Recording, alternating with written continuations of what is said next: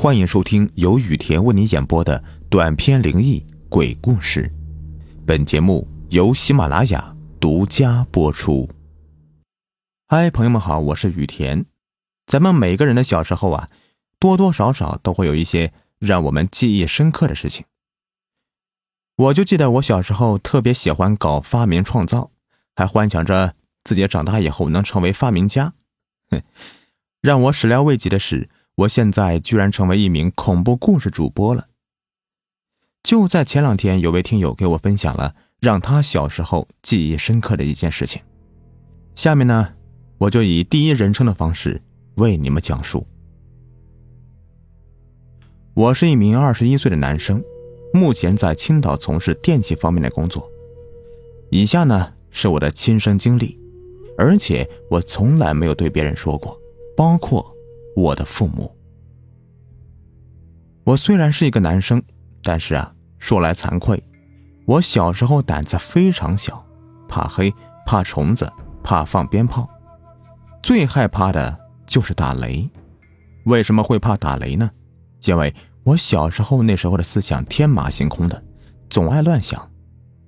阴天给我的感觉啊是非常的压抑的，打雷的时候，尤其是闪电，会给我一种天塌下来的感觉。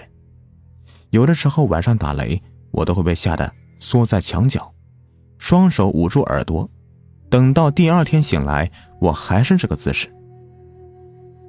让我害怕打雷的还有一个原因，那个让我至今想起来都非常恐惧、永远也忘不了的那个雨夜。我奶奶家在潍坊临渠的一个小村子，我可以这么说。到现在，我奶那个村子都是整个县城最穷的，路都是坑坑洼洼的。这个电呢，有的时候还不稳定，总是跳闸。唯一可以炫耀的是，我奶奶家的村子盛产板栗，而且个儿又大又好吃的。这个村子不大，总共就三十多户人家，旁边还有三个小村子，彼此挨得很近。但是呢，我奶奶家没住在村子里边。得顺着村后面的一条通往山上的小路，再往里走个百十米。我爷爷奶奶就住在这个山上。顺着小道往山上看，在我奶家门前二十米远的地方，有一个很长的陡坡。陡坡的中间有一块石头。早些年呢，我爷爷把这块石头凿成了三个台阶。我当时想的是，可能是为了上坡半途中可以在这个台阶上面站住歇一歇吧。我心里就非常不明白，为什么我爷爷奶奶要住这里。我小时候每个假期都会来这儿，因为我爸妈工作忙，没有时间管我，假期呢就让我来这里，让我爷爷奶奶看着我，我也很愿意来。那个时候是夏天，还记得。我之前说过什么吗？我怕虫子。我奶家周围啊，四面全是山，草地、树林啥的更不用提了，虫子是一堆一堆的。按照我奶奶说的话，我每天除了上厕所都不带出屋的。在我奶奶家左边的山上，也有这么一条小路，平时都会有人走，因为整个村子的地都在那座山上。这座山很高。要是去种地、除草什么的，都要走很长的一段路。那条路通往的地方，我奶奶村里人都管它叫“老猫窝”。至于为啥叫这个名字，我也不知道。但是，我爷爷奶奶从来都不让我去那个地方。当时我奶奶家养了三条大狗，用很粗的铁链子拴着，旁边还有一条小狗没有拴。小时候对狗也没有什么概念，只知道叫狼狗。但是这三个狗看着又大又凶猛，对家人却是非常友好的。我每天都牵着其中一条去山上面探险，因为有大狗在身边，就算四周都是树木，偶尔的静的可怕，但是我也是不害怕的。等到大狗往回走的时候，我也被它拖着往回走。这一天呢。村子里面有一个老人，我叫二爷爷，去世了。我奶奶去我姥姥爷家了，就是我奶奶的父亲家里。我爷爷觉得把我一个人放在家里不放心，就让我跟他一起去了。忙活完了也很晚了，走的时候我也不记得是几点钟，只记得外面天很黑，但是天上有星星，月亮非常的亮。我爷爷带着手电筒拉着我往回走，走在那条小路上的时候，突然就起风了。夏天嘛，这个风都是热的，让我很不安。我就紧紧的抓着我爷爷的手，我爷爷也加快了脚步，走到之前村子里的荒废的土屋时，我就看到这里的墙都塌了。就走到这里的时候，我受到了那一天晚上第一次惊吓。我记得我爷爷的手电筒是闪了两下就灭了，要说是没电了，但是当时装电池的手电筒。就算是没有电了，它的灯光也是慢慢的变暗的，而不是突然灭掉。我当时有点哆嗦的跟我爷爷说：“爷，爷爷，我有手机，我能开手电筒。”当时的手机是什么样的呢？就是诺基亚，想必很多人都知道吧。我这部手机啊是老人机，手机顶上有一个手电筒，按下按键就能亮的。当时买它就是为了能够给家里面打电话。我当时哆嗦着解了锁，手机屏幕突然就在黑暗里面亮了起来，直刺我的眼睛。可当我按下手电筒按键的时候，诡异的事情再一次的发生了。刚按亮的屏幕，我看到手机还是满格电的，但是当我按手电筒的时候，手机出现了几个字。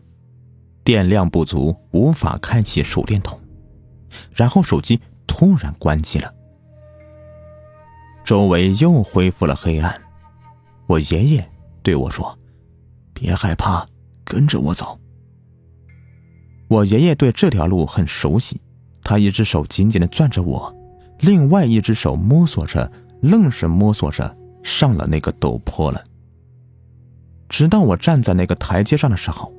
我看到我奶奶家的灯是亮的，因为我奶奶在等我和爷爷回去。我害怕的心总算是放下来了。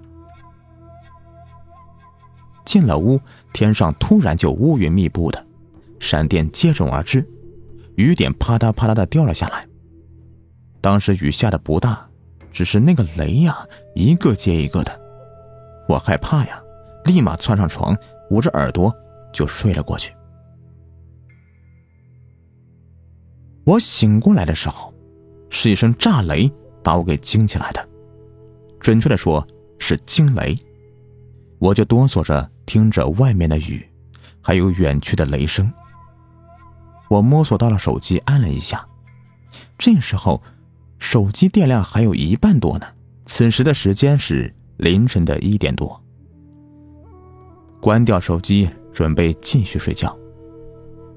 突然。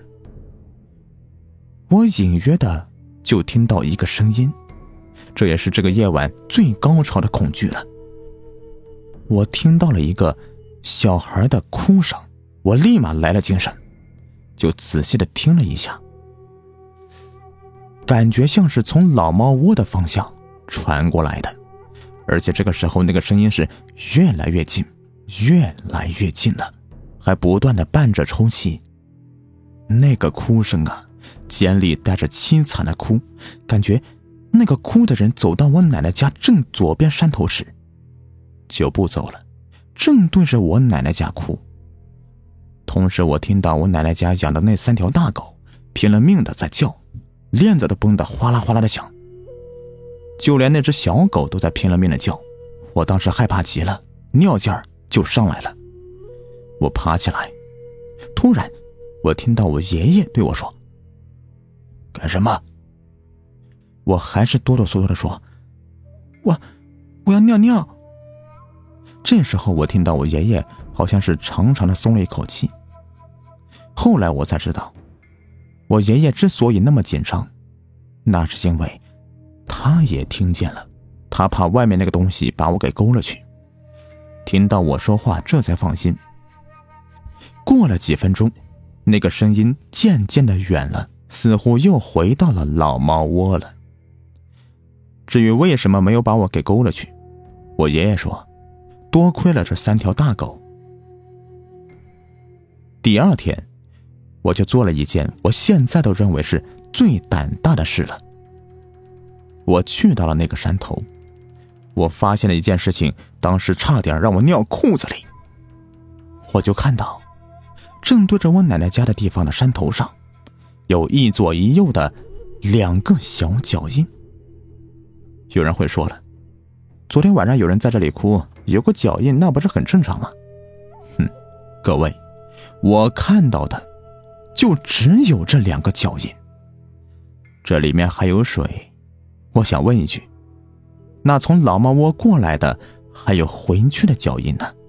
我是一个都没看到，仿佛昨天晚上那个人是飘过来，然后突然落在这里一样。我爷爷说呀，那天晚上我们经过的那个荒废的房子，就是我二爷爷以前的房子。至于那个小孩的哭声，我至今也不知道那到底是什么，爷爷也从来都没有和我说过。好了，以上就是听友谈感情太伤钱的分享。大家生活的地方有没有类似恐怖诡异的传说呢？欢迎在节目下方留言。本期节目就是这样。